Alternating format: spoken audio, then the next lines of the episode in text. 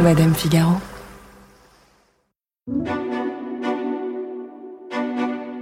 C'est l'histoire d'un homme qu'il était impossible de voir venir. Le scénario de sa vie, comme le scénario de la plupart des films qu'il a tournés d'ailleurs, n'est pas crédible. En trois mots, Arnold Schwarzenegger a été, au cours de sa vie, Mister Univers, Terminator et gouverneur de Californie. Et oui, ça fait beaucoup. Mais ça fait aussi de lui quelqu'un d'extrêmement intrigant, qui ne s'est jamais demandé s'il y avait un être humain doté d'intelligence derrière ses pectoraux géants. En réalité, il y a d'abord eu un petit garçon sous l'emprise d'un père tyrannique en Autriche. Puis un ado plutôt timide mais accro au bodybuilding et nourri aux rêves américains par les magazines. Bien sûr, il y a eu ensuite celui qu'on connaît tous, l'acteur et le politique. Et puis celui qu'on connaît moins, marié à une Kennedy, père de quatre enfants d'abord, puis de cinq, après la découverte publique d'un fils qu'il a longtemps caché. Que nous disent sa vie sous les projecteurs et sa vie en coulisses une fois qu'on les met côte à côte?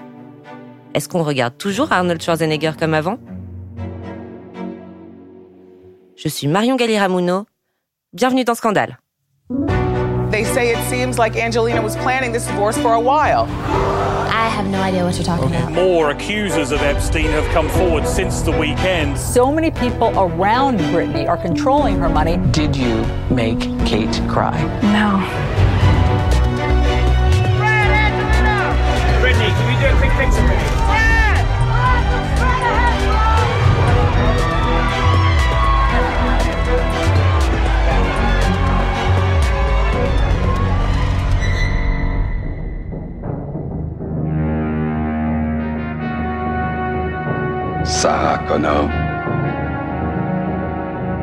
La plupart d'entre nous ont vu naître Arnold Schwarzenegger en 1984 dans ce film réalisé par James Cameron, Terminator. Mais pour comprendre pourquoi il naît vraiment là et comment il va grandir ensuite, il faut revenir 37 ans auparavant à sa véritable naissance dans un petit village d'Autriche de 2000 habitants. Dans ces 2000 habitants, il y a les Schwarzenegger. Son père est le chef de la police du coin. Il est aussi un ancien chef dans l'armée autrichienne pendant la Deuxième Guerre mondiale et un membre du SA, une organisation paramilitaire du parti nazi. Sa mère est une femme au foyer qu'il a souvent décrit comme une maniaque de la propreté. Son frère Ménard, le préféré de son père, est celui avec qui Arnold a été mis en compétition dès le plus jeune âge. L'acteur revient sur son enfance dans le documentaire qui lui est consacré sur Netflix, Arnold.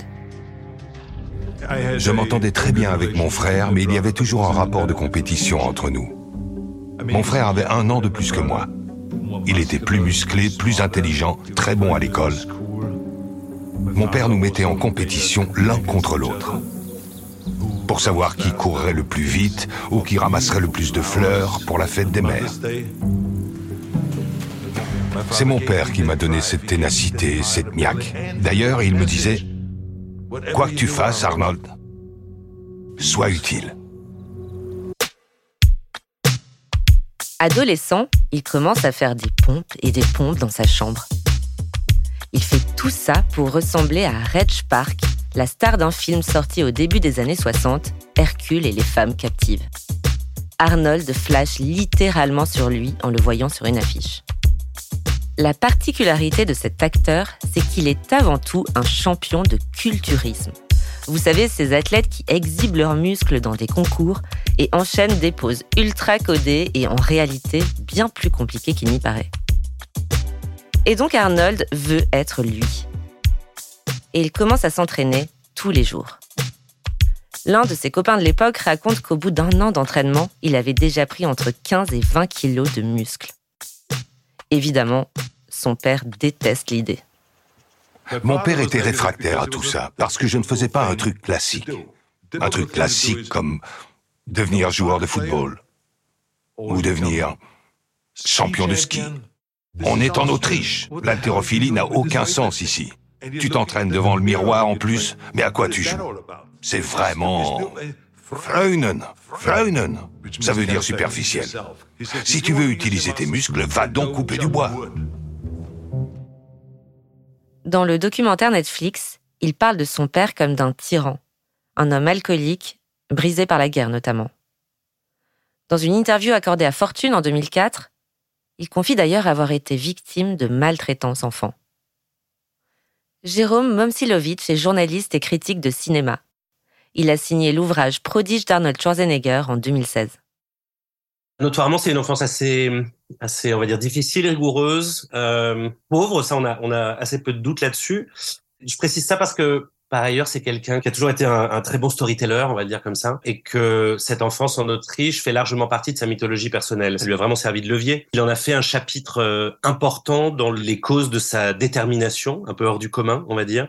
C'est-à-dire qu'il a toujours raconté sa propre histoire comme celle d'un enfant qui naît euh, sans, alors évidemment, sans grande perspective, sans qualité notable, il y a toujours plus ou moins cette idée qu'il a à la fois souffert de cette discipline extrême, bon, discipline à coup de ceinture, hein, vraiment, c'est-à-dire avec vraiment une, violence parentale, euh, assez, ancrée dans l'époque, mais particulièrement prononcée euh, dans ce cas-là. Et qu'en même temps, il, lui doit à la fois le pire de son enfance, on va dire, et en même temps le meilleur, puisque cette discipline, il l'a fait sienne, et qu'il est connu pour être lui-même un monstre de discipline, disons. Arnold Schwarzenegger dira aussi plus tard que cette éducation, qui a été bénéfique entre guillemets pour lui, a tué son frère plus fragile psychologiquement. En effet, Ménard Schwarzenegger meurt dans un accident de voiture à 24 ans en état d'ivresse. Selon Arnold, il a toujours été malheureux.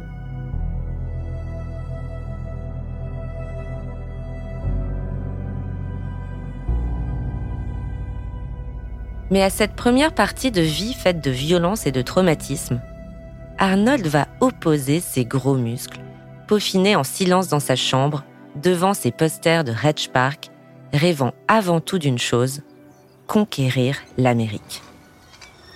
Je devais parfois m'entraîner depuis chez moi, sans aucun son, aucun bruit. Ça me permettait de me concentrer pour visualiser le champion de bodybuilding que j'allais devenir. Ma future vie en Amérique mes rôles au cinéma et mes millions de dollars. Assez tôt, il a été fasciné par l'Amérique. D'une manière très... Euh, alors là, pour le coup, très très fantasmagorique, c'est-à-dire ce qu'il retient des images de l'Amérique. Ce qu'il obsède vraiment, c'est une image pure de la grandeur. Tout est grand.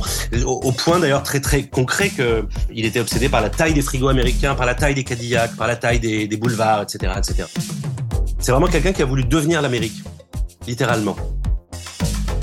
Au milieu des années 60, il a 17 ans et fait ses premières compétitions de culturisme. Après des victoires mineures en Autriche et alentour, il remporte en 1966 des prix comme Mister Europe et l'homme le mieux bâti du monde. Il a alors 19 ans, mesure 1m88 et pèse 107 kg. Dans la discipline, on le surnomme vite le chêne autrichien, pour son gabarit bien sûr et pour une sombre histoire de traction faite au sommet d'un chêne, inventée sans doute. Un an plus tard, il remporte la première place au concours de Mister Univers en catégorie amateur. Il signe alors une ascension fulgurante dans ce monde de biceps, et c'est le début de tout. Et ce qui va se passer ensuite et qui va le conduire aux États-Unis, c'est qu'il y a un, grand promoteur de bodybuilding quelqu'un qui est à la tête d'un petit empire de magazines, de salles de sport, qui s'appelle Joe Weider. Et Joe Weider le repère et le fait venir aux États-Unis pour faire de lui, alors entre-temps, il est devenu une star en Europe, et on le fait venir aux États-Unis pour une raison très claire, au fond, qui est de reviriliser l'image du bodybuilding. Pourquoi? Parce que dans ces années-là, le bodybuilding a la réputation d'une activité homosexuelle. Et donc, Joe Weider va lui-même vraiment bricoler toute une narration complètement délirante autour de ce jeune prodige venu d'Europe, venu d'Autriche. Alors ça déjà, ça, ça plaît aux Américains parce que ça leur fait peur, parce que c'est un peu, c'est très primitif pour eux. Donc il raconte qu'il vient d'un coin reculé d'Autriche où les hommes sont notoirement très très musclés parce que on les nourrit très tôt d'extraits de, testicules de taureau, euh, d'une pâtisserie euh, autrichienne euh, spéciale. Enfin, un truc encore une fois un peu délirant, mais qui va effectivement imposer Schwarzenegger comme cette espèce de d'image de virilité hétérosexuelle évidemment pure et que Weider va vite le mettre à la tête de magazine, donc entouré de nymphètes avec ses muscles phénoménaux, etc., etc. En 1968, Arnold Schwarzenegger a 21 ans et a déjà réalisé deux de ses rêves. Avoir le corps de son idole Hedge Park et être arrivé aux États-Unis, le pays de tous ses espoirs. En 1970, il a 23 ans et devient le plus jeune Mister Olympia de l'histoire. Record toujours invaincu aujourd'hui. Mister Olympia, c'est la plus haute distinction du culturisme professionnel. Après 1970, il raflera aussi le titre en 71, 72, 73 et 74. Quand son père meurt en 1973, il ne va pas à l'enterrement, officiellement parce qu'il ne veut pas manquer de jours d'entraînement. Après tous ces titres, Arnold n'a plus qu'un objectif, percer au cinéma. Et en fait, c'est ce qui va être le plus difficile pour lui.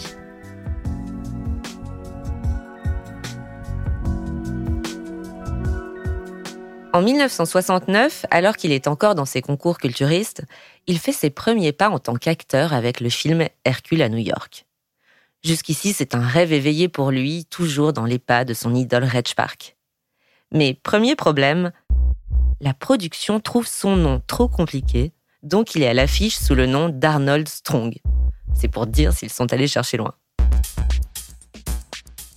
Deuxième problème, son anglais est si incompréhensible que la production décide de doubler sa voix en anglais au montage.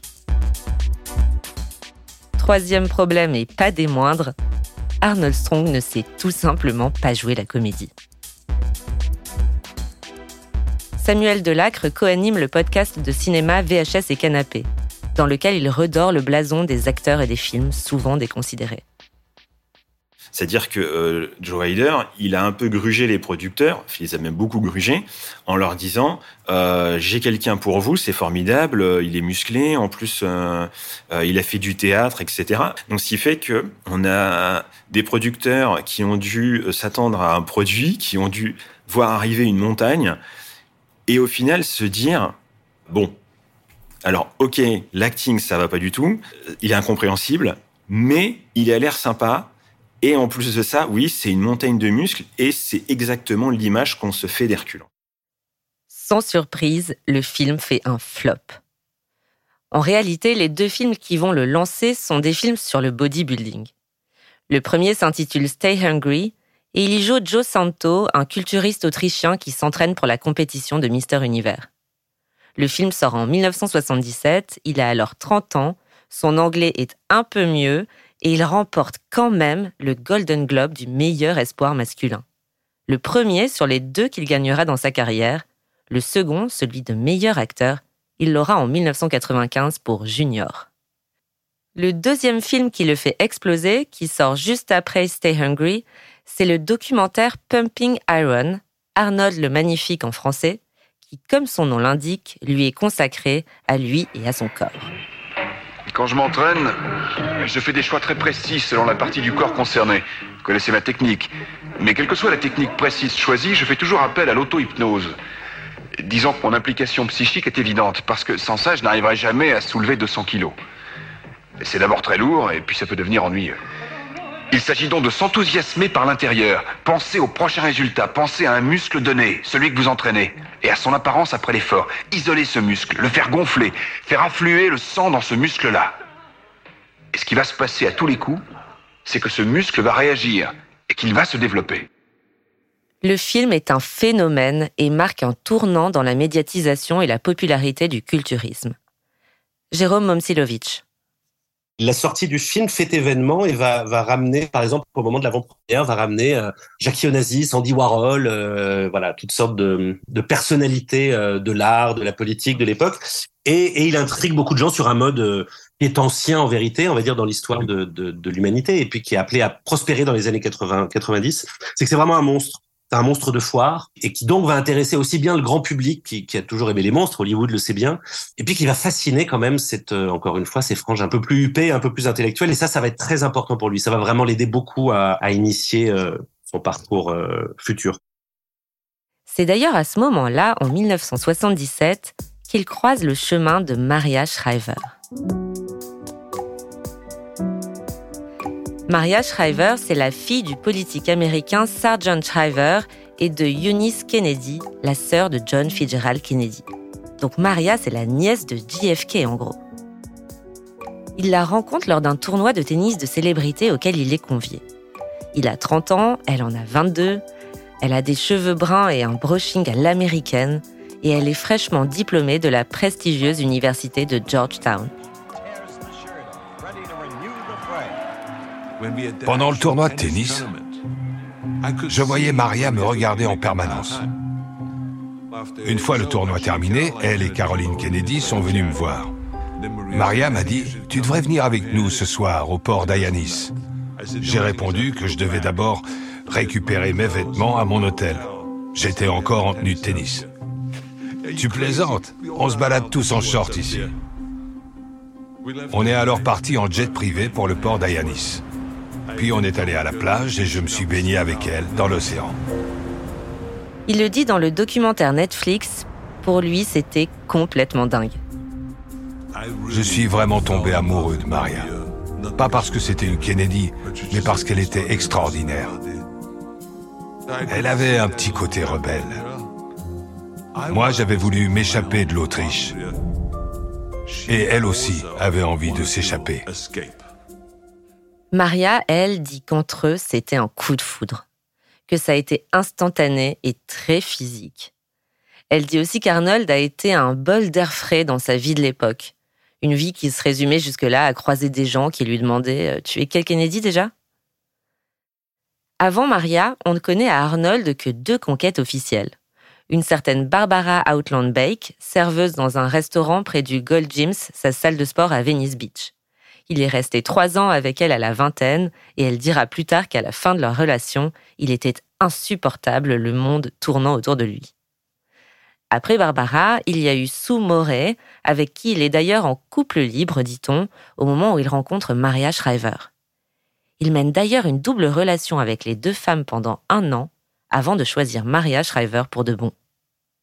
Et honnêtement, le Mister Univers venu d'Autriche avec une Kennedy, aux yeux des gens, c'était complètement incongru. Euh, et puis aux yeux du, milieu des Kennedy, surtout dans un premier temps, parce que euh, Schwarzenegger, c'est quand même quelqu'un qui, surtout à cette époque, a toujours eu l'image euh, d'un gros pecno européen avec des mœurs assez triviales. Enfin bon, et donc vraiment l'inverse du raffinement de, la dynastie Kennedy, quoi. Donc ça, à la fois, ça, bon, on dit toujours, ça lui a beaucoup servi à lui, mais ça lui a servi à elle aussi. C'est-à-dire qu'ils se réjouissaient tous les deux de de cette relation complètement incongrue. La famille euh, Kennedy, euh, enfin Shriver Kennedy, l'a quand même plutôt bien accueilli. Euh, il s'entendait notamment très bien avec le père de Maria Shriver, avec lequel il parlait beaucoup de politique. Donc ça lui a été très utile, ce qui n'empêche pas, je pense que il, ça a toujours été un amour sincère euh, et un, vrai couple, mais euh, il a tiré beaucoup de profit de, de ces discussions-là, qui d'ailleurs l'ont un tout petit peu, euh, ont un tout petit peu attendri son naturel très droitier, on va dire. C'est-à-dire qu'il a vraiment fait sa formation politique en partie chez les Kennedy. Ils se fiancent cinq ans après l'officialisation de leur relation en 1986 et se marient l'année suivante à Yanis sur le territoire des Kennedy. Il dit lui-même que c'est le plus grand mariage auquel il a assisté. Il y avait 500 personnes ce jour-là, parmi lesquelles Jackie Kennedy. Mais lui en connaissait à peine 50. I'm Maria. I, Arnold. Take you, Arnold. Take you, Maria. In good times and in bad, in sickness and in health. I will love you and honor you. All the days of my life. Now what? You can kiss the bride. À l'époque, Maria Shriver est journaliste. Entre 1985 et 1986, elle coanime la matinale ultra suivie de la chaîne CBS. Les trois années suivantes, elle présente l'émission Sunday Today pour l'autre grande chaîne américaine, NBC. C'est un peu la Claire Chazal américaine, quoi. Good Sunday morning to all of you. I'm Maria Shriver. En parallèle, Arnold cartonne au cinéma. C'est-à-dire que soudain, les producteurs d'Hollywood voient le potentiel de son corps hors norme. Ils voient un nouveau genre d'acteur de cinéma. Et puis, en fait, il y a un truc tout bête, c'est que les cinéastes qui vont le faire tourner sont des cinéastes qui ont compris que précisément c'était un monstre au sens des, des freak shows. C'est-à-dire, si vous regardez la plupart des films à succès de Schwarzenegger, ce sont des films dans lesquels le spectateur n'est pas invité à s'identifier à lui. Il a fallu en quelque sorte inventer une nouvelle forme de fascination. Et je pense qu'il a fallu comprendre en quoi c'était un corps fait pour le cinéma pas seulement parce qu'il était fort et qu'il était fait pour euh, des grands spectacles populaires d'action, etc., mais parce que Terminator, c'est un film qui nous ramène à l'origine même du cinéma, comme Frankenstein l'avait fait, c'est-à-dire cette espèce de fascination première pour le corps humain, quoi. Je suis un ami de Sarah Connor. On m'a dit qu'elle était ici. Je peux la voir? Non. Elle est en train de faire une déposition. Où est-elle? Ça peut durer longtemps. Vous n'avez qu'à attendre. Il y a un banc là. Je reviendrai. Cette réplique, je reviendrai, ou en anglais, I'll be back, est sans doute l'une des plus connues du cinéma des années 80. Terminator, un cyborg programmé pour tuer Sarah Connor, est évidemment aussi l'un des personnages cultes de ces années-là. Avec nos yeux d'aujourd'hui, le film a vraiment vieilli, tout comme ses dialogues. Mais à l'époque, c'est un film d'un tout nouveau genre et surtout le sacre de Schwarzenegger. Après Terminator, il tourne dans un tas de très bons films de l'époque. Et c'est d'abord parce qu'il a eu la chance d'intriguer l'œil de très bons cinéastes comme James Cameron pour la saga Terminator donc, mais aussi John McTiernan, le réalisateur de Predator et Last Action Hero, ou encore Paul Verhoeven, qu'il a choisi pour être le héros de Total Recall aux côtés de Sharon Stone. Chérie, tu vas pas me faire de mal. Tu ferais pas ça. Enfin, chérie, sois raisonnable. Après tout, nous sommes mariés. Considère ça comme un divorce. Et puis bon, son plus grand succès, Terminator 2, qui a été un énorme carton, comme le rappelle Samuel Delacre. C'est-à-dire que d'autres films ont complètement été pénalisés par sa, par sa sortie. On a plein de petites choses comme ça où des gens, en fait, n'allaient plus faire autre chose. Ils allaient juste voir Terminator 2. Et en fait, les chiffres sont tellement énormes qu'en fait, c'est pas juste des plein de gens qui allaient voir le film, c'est des gens qui y allaient plusieurs fois. En fait. Hasta la vista, baby.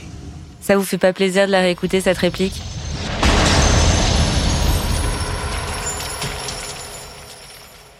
Mais dans ces années-là, Arnold Schwarzenegger a aussi fait des comédies. Contrairement à son grand rival de l'époque, Sylvester Stallone, il a joué des rôles de grands benets, dans Jumeaux avec Danny DeVito par exemple, ou des gros nounours comme dans Junior ou un flic à la maternelle. Je vous présente Monsieur Kimball, le nouveau maître de la classe de maternelle. Bonjour, Monsieur Kimball. Bonjour.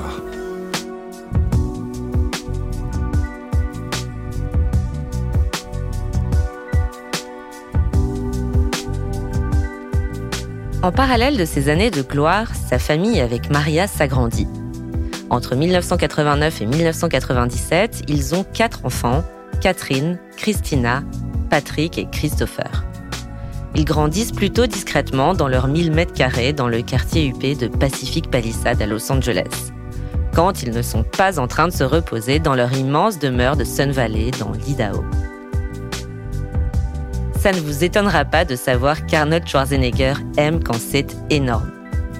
Et on parle des muscles comme des maisons, des voitures. C'est d'ailleurs lui qui a démocratisé le Hummer, si vous vous rappelez. Cet engin militaire devenu une espèce de véhicule tout-terrain et assez grossier dans les années 2000. L'année de la naissance de Christopher, son dernier enfant, Arnold doit subir une opération du cœur à cause d'un problème de valve. Sa mère mourra un an plus tard, en 1998, du même problème. Mais la chirurgie de l'acteur se passe bien, même s'il doit ralentir pendant l'année qui suit. Une année de repos qui va le faire logiquement s'éloigner des studios et l'ouvrir à d'autres horizons, dont la politique. J'étais plus heureux que sur un plateau de tournage. J'avais gagné tout cet argent grâce aux États-Unis. Alors, autant arrêter maintenant et donner quelque chose en retour, non? Au fil des années, cette nouvelle idée a fait son chemin. Honnêtement, personne n'y croit. Et il dit que sa femme, Maria, fait une crise quand il lui soumet l'idée, traumatisée comme tous les Kennedy par l'assassinat de JFK à Dallas en 1963. En 2003, Arnold Schwarzenegger surprend donc tout le monde en annonçant sa candidature au poste de gouverneur de Californie sur le plateau du talk show de Jay Leno. Il a 56 ans. Et je vais donc me présenter au poste de gouverneur de l'État de Californie. Jérôme Momsilovitch se souvient de cette période. Il a saisi une occasion qui est le, la procédure de recall. Alors ça, évidemment, c'est assez cocasse quand même que la procédure qui lui a permis d'entrer en politique s'appelle presque comme un de, ses, un de ses films, Total Recall. c'est que le, le, gouverneur actuel, enfin le gouverneur qui était en poste à l'époque, euh, Gray Davis, a été euh, destitué. Il n'avait pas besoin de passer par les primaires du Parti républicain. Donc il a pu se présenter. Et à partir de là, il a gagné comment? Mais il a gagné parce que parce qu'encore une fois, ça a été une bête de communication, parce qu'il s'est très bien entouré. Euh, on sait notamment que pour son, il avait besoin évidemment de muscler ses discours et puis de, parce qu'il partait quand même avec un handicap comme au cinéma, c'est cet accent autrichien vraisemblable, etc. Donc il a été coaché par euh, quelqu'un qui avait été le coach vocal de Ronald Reagan dans les années 80. Et puis évidemment, il a entretenu la confusion euh, la plus absolue entre ses rôles et, et ce qu'il était et ce qu'il était comme candidat politique. Le journaliste américain Mark Barabak a couvert la campagne pour le Los Angeles Times. Il insiste sur le spectacle qu'a été sa campagne. Il y avait beaucoup de slogans, des choses comme le gouvernateur et des répliques comme Je reviendrai. Sa réputation l'a précédé. Tout ce qu'il avait à faire, c'était de monter sur scène et de lancer quelques phrases choc. C'est un acteur. Il est très doué pour jouer, pour livrer une performance, et il a fait beaucoup de promesses, certaines trop simplistes si vous voulez. Mais les gens y étaient très, très réceptifs. Je pense que dans une certaine mesure, les gens voulaient croire que beaucoup de problèmes complexes et de situations difficiles pouvaient être résolus très facilement. Tout au long de sa campagne, sa femme est aussi d'un grand soutien. Tout ce temps, elle aide à l'écriture de ses discours, elle lui fait rencontrer les grands esprits politiques du moment. Mais en réalité, elle a toujours été là pour lui. Avant ça, à Hollywood, elle négociait déjà avec les agents, elle lisait déjà les scénarios qu'il recevait. Elle a toujours été là.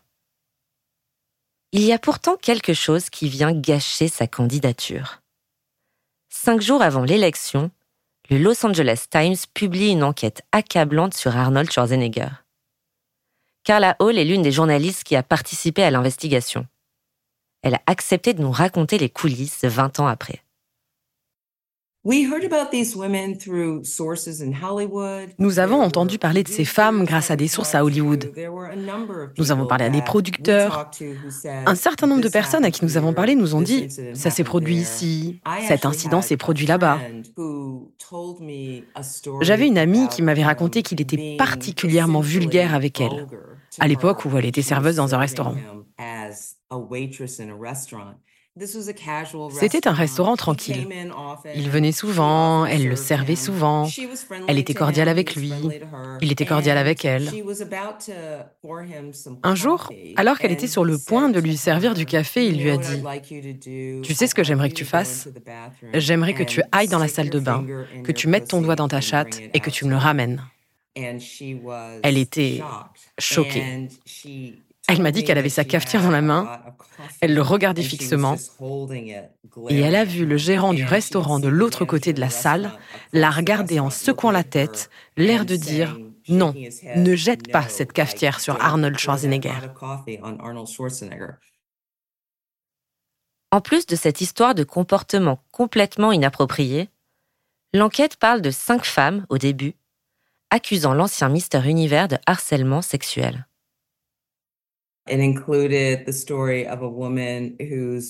Il y a notamment l'histoire d'une femme dont il avait attrapé le sein dans une salle de sport.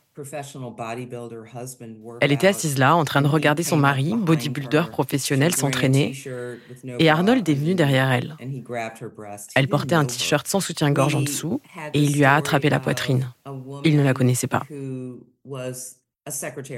On a eu aussi l'histoire d'une femme qui était secrétaire d'une productrice de films. Et cette femme, la secrétaire, est allée avec sa chef rendre visite à Schwarzenegger dans sa loge sur le plateau. Et quand il était temps pour la productrice et la secrétaire de partir, la secrétaire s'est levée, elle a dit au revoir. Elle s'est dirigée vers Schwarzenegger et elle lui a serré la main. Ensuite, il a passé sa main sous sa jupe, le long de sa jambe puis jusqu'à ses fesses, et il lui a dit, Tu as de belles fesses. En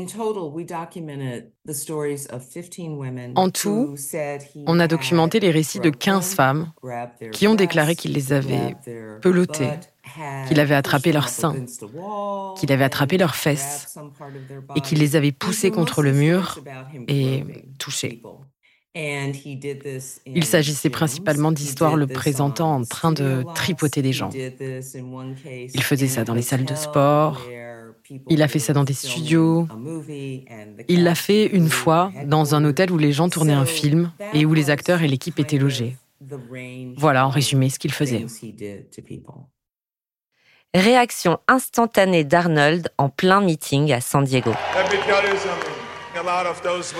Laissez-moi vous dire quelque chose. Une grande partie de ce qui est raconté dans ces histoires n'est pas vrai. Mais en même temps, je dois vous dire que je dis toujours qu'il n'y a pas de fumée sans feu. C'est vrai. Ce que je veux vous dire, c'est que oui, je me suis parfois mal comporté. Oui, c'est vrai que j'étais sur des plateaux de tournage et que j'ai fait des choses qui n'étaient pas correctes, que je prenais à la légère. Mais maintenant, je reconnais que j'ai offensé des personnes. Et à ces personnes que j'ai offensées, je veux leur dire que j'en suis profondément désolé et que je m'excuse parce que je ne voulais pas leur faire de mal. Et donc, bizarrement, ces accusations ne lui nuisent pas. Son capital sympathie était tel que c'est passé. Encore une fois, je ne sais pas si ça serait passé aujourd'hui, mais c'est passé à l'époque. Malgré le fait que c'est une machine de com euh, archi blindée, il a quand même une espèce de bonhomie naturelle et de d'innocence. Comme ça, vous voyez, presque de, j'ai envie de dire d'idiotie. Il est pourtant très malin. Il y a une espèce d'innocence enfantine chez lui qui fait qu'on lui a pardonné beaucoup de choses. Et puis, il y a une personne qui l'a vraiment aidé dans sa défense. C'est sa femme, Maria Shriver. Marc Barabak. Elle se tenait littéralement à ses côtés. Elle l'a défendu. Je pense que ça a été crucial. Je pense aussi que beaucoup de gens estimaient que si Maria Shriver était prête à l'accepter, si Maria Shriver était prête à lui pardonner, alors on pouvait nous aussi lui pardonner. Il ne faut pas sous-estimer à quel point c'était important. Je ne les appelle même pas des allégations parce qu'elles étaient vraies, elles ont été prouvées. En fait, Arnold Schwarzenegger a admis que c'était vrai et elle était à ses côtés. Je pense que beaucoup de gens se disaient, si elle est d'accord avec ça, alors qui suis-je moi pour juger? Et il a été élu. Puis réélu pour un second mandat trois ans plus tard, en 2006. Avec Maria, ils ont formé une équipe toutes ces années, posant une des magazines, se faisant surnommer Mr. and Mrs. California. Et bien sûr, on n'a plus entendu parler des allégations des autres femmes. Et en réalité, c'est en partie dû au fait qu'aucune d'entre elles n'a porté plainte, comme me l'a confirmé Carla Hall. Personne n'a porté plainte. Personne n'a tenté de le poursuivre en justice pour dommages et intérêts. Pour la plupart, il a fallu convaincre ces femmes de nous parler. Elles n'essayaient pas d'obtenir quoi que ce soit. Elles essayaient de nous aider à donner une image plus complète et plus précise de Schwarzenegger. Elles ne voulaient pas, enfin pas à ma connaissance, le poursuivre en justice ou porter des accusations. Des années en politique d'Arnold Schwarzenegger, ce que la majorité des Américains retiennent au final, c'est qu'il n'a pas été un si mauvais gouverneur. Par rapport aux, craintes qu'on pouvait avoir, il a, fait un boulot relativement honnête, on va dire. Pour essayer de vous résumer ça rapidement, disons que il s'était dit au départ qu'il suffisait d'être le Terminator. D'ailleurs, on l'a vite appelé le gouvernateur et ça lui plaisait beaucoup. Ça a suffi pour être élu, mais ça suffisait pas pour gouverner. Donc, il a fallu qu'il s'invente une nouvelle forme d'héroïsme, un peu plus euh, réaliste en politique. Et ça a été l'écologie. Ça a été à la fois l'écologie et ce qu'il a appelé lui-même le transpartisanisme. Et puis c'est pareil chez nous avec la campagne de, d'Emmanuel Macron, c'est-à-dire le côté je suis au-dessus des partis, je suis au service du peuple. Euh, sous-entendu, tous les autres sont corrompus, la machine politique est corrompue, mais moi je suis un, je suis un citoyen, un vrai quoi.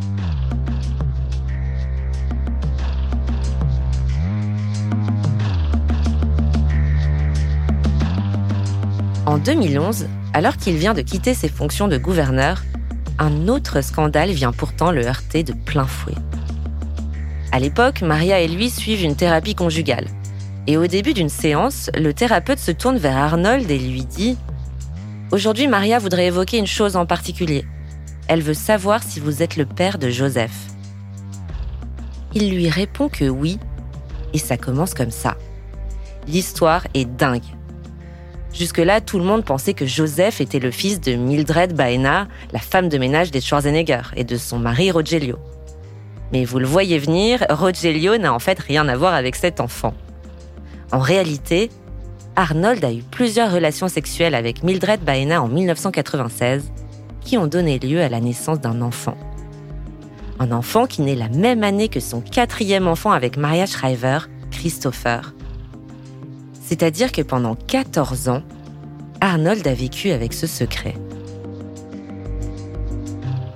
Le 9 mai 2011, le couple Schreiber-Schwarzenegger publie un communiqué annonçant leur divorce. Tard hier soir, Maria Shriver et Arnold Schwarzenegger ont annoncé leur séparation après 25 ans de mariage.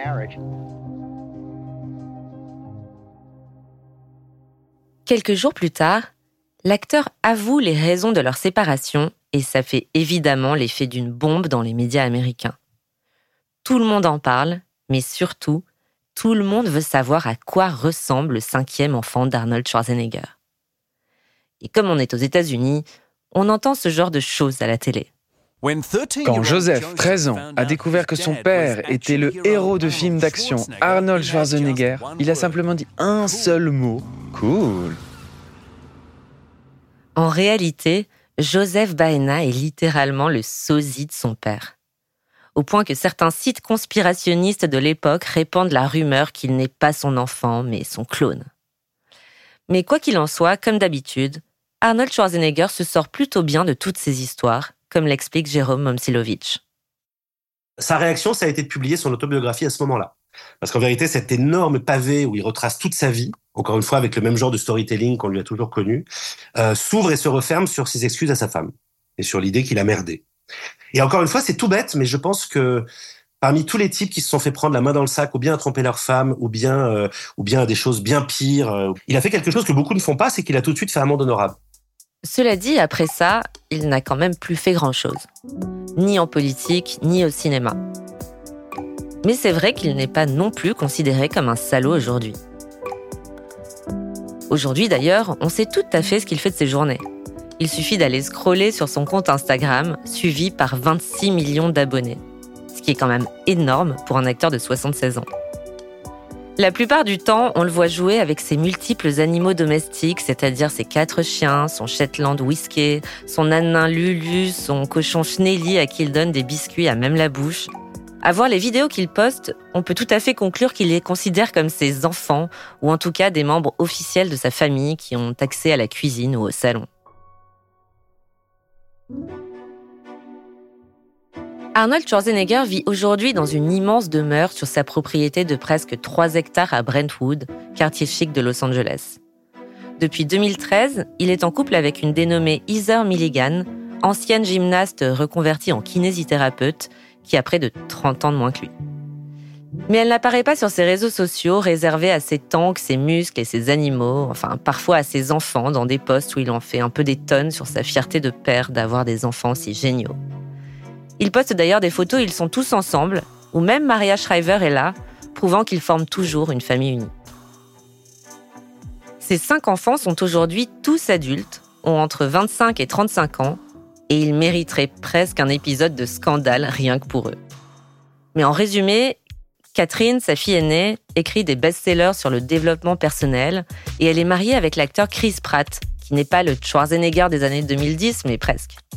Christina, sa seconde fille, est diplômée de la prestigieuse université de Georgetown comme sa mère, a travaillé un temps avec Gwyneth Paltrow chez Goop et fait aujourd'hui de la prévention contre le médicament Adderall, un mix d'amphétamines censé soigner les hyperactifs et dont elle-même a été accro plus jeune.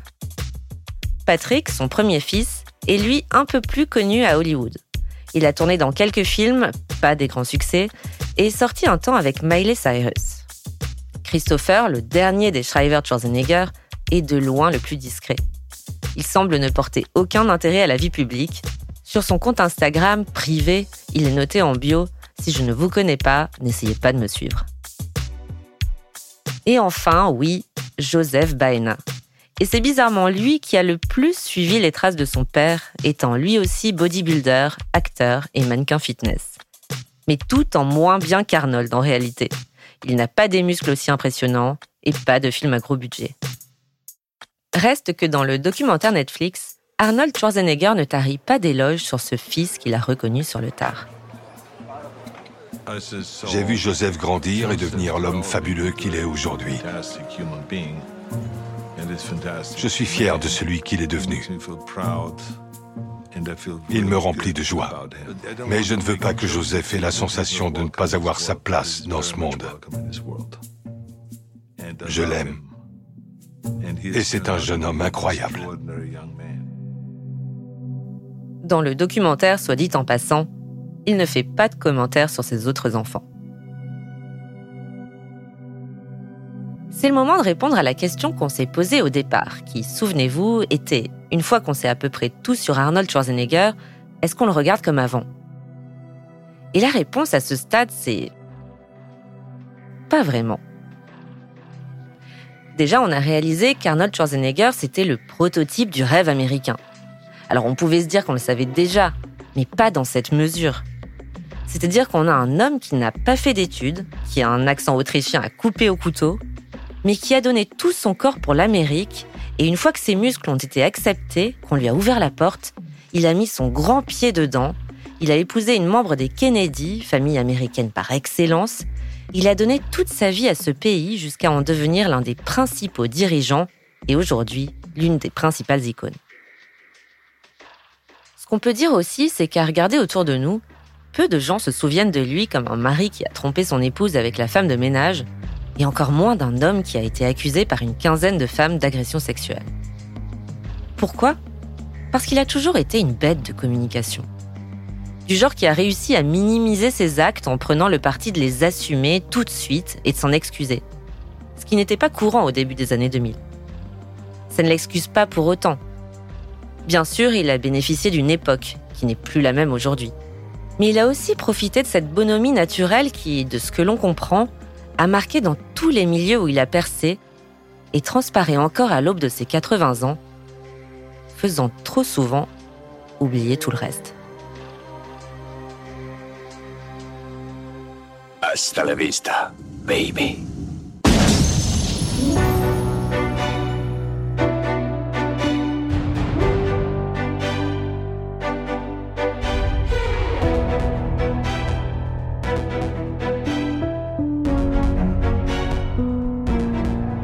Je suis Marion Galli-Ramuno et vous venez d'écouter le troisième épisode de cette troisième saison de Scandale, un podcast de Madame Figaro. Camille Lamblot a été chargée d'enquête. Fanny Sauveplane et Adèle Lécharny ont apporté leur aide à la production. À la prise de son, Louis Chabin. Thomas Rosès a fait le montage, la réalisation et le mix de cet épisode. Il a aussi arrangé certaines des musiques qui ont été composées par Jean Thévenin. Lucille Rousseau-Garcia est la productrice de Scandale et Océane Sunny en est la responsable éditoriale. Si cet épisode vous a plu, vous pouvez nous laisser des étoiles et vous abonner. Ça vous permettra de ne pas rater les prochains épisodes. N'hésitez pas non plus à nous dire en commentaire sur quelle personnalité vous auriez envie d'écouter un épisode de Scandale. À très vite!